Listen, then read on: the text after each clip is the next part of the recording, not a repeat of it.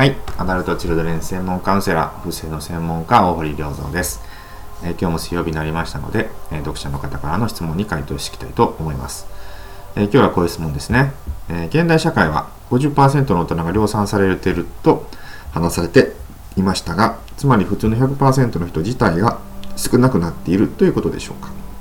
え私はこれまで小児科の看護師、助産師、保健師、保育士、ケアワーカー、行政の相談員など、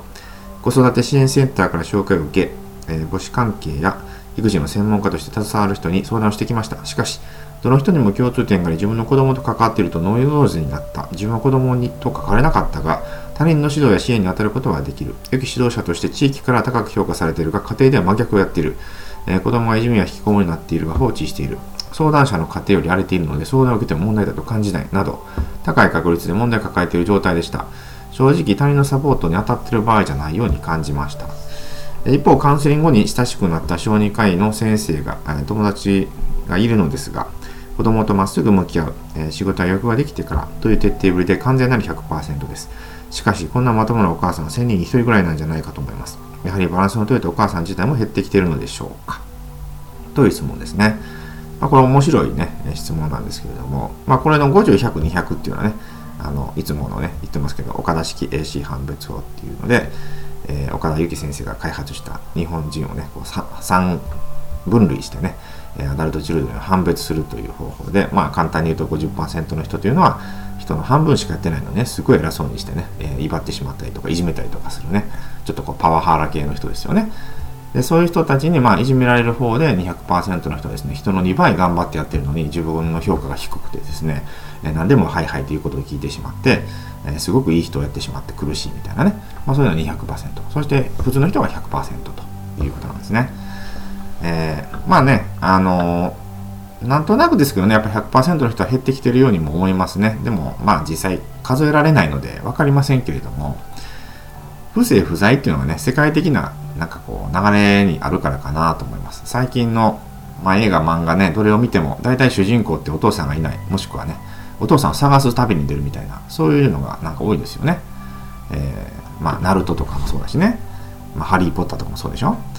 まあ結局その流行ってるものって結局不正不在のところからスタートしていくんですよね。そしてなんか仲間とか冒険とかやりながらその不正を身につけていくっていうそういうストーリーですよね。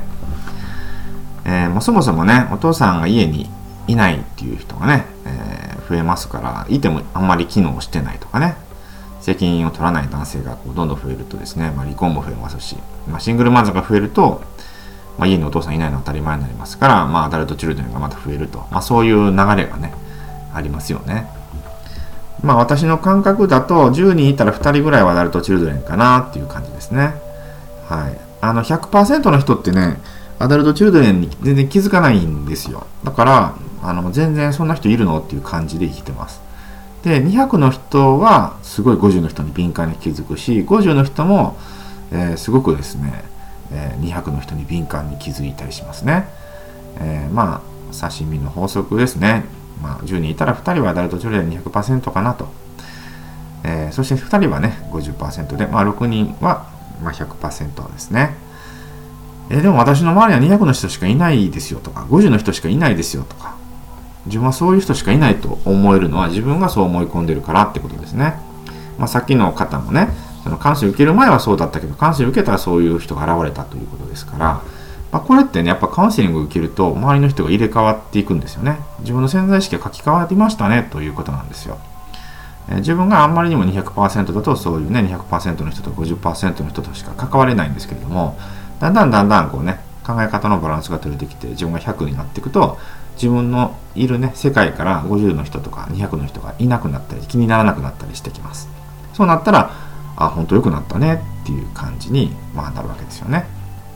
まあ、アダルトチルドでね、男性と先日も話してたんですけど、え、暴力的な虐待のシーンをね、こうドラマでテレビで見てた時に、奥さんに、これって普通だよねって言って、奥さんが、え、違うよって驚いたみたいなね、そんな話をしてましたけれども、あのすごいねやっぱりアダルト中の人って常識がそういう意味ではずれてるんですよね。ですから仲のいい家族のねドラマとか見てもこんなんドラマだからでしょ？作り話でしょ？って言ってねそんな家庭は実際ないって思ってる人とかね、まあ、結構いるわけですよ。そういうのをですねやっぱりこう別にそうじゃないんだよと。ね、普通に100の人と関わることによってねこう常識がこうどんどん覆っていくと自分の、ね、脳の中の常識もだんだん100%寄りになっていくわけです。そうするとだんだんだんだん実際のリアルのね現実も変わってきますんでね、まあ、そうなったらねああ良くなってきましたねっていう証拠だってね、えー、分かるっていうことです自分の心の中の思考がね周り360度に、え、投影されてできてますよっていうのがねこの世界の仕組みになってますまあ、そんなことないとね、ここを受け入れられない方はね、まあ、ちょっとなかなか治っていくのが難しくなっていくわけですけどね。えー、この思考がね、現実化していくっていうことをね、こう受け入れられるかどうかっていうのはね、一つこの変化を最初スタートになるかどうかをね、結構決めてます。はい、ということで今日の質問は以上ですね。えー、来週は、ね、こういう質問です。親と二度と関わりたくないと思っていましたが、最近は気持ちが変わって、親もいつ死ぬかわかんない、自分もいつ死ぬかわからない、死んでから後悔したくないと思い、良い関係を築けたらと思うようになりました。しかし、以前のように嫌なこと言われたらどうしようと思ってしまい、連絡を取るのを躊躇してしまっています。アドバイスをお願いしますという質問です。はい。ということで、来週はこの質問に回答していきたいと思います。はい。最後まで聞いていただきましてありがとうございました。また来週お会いしましょう。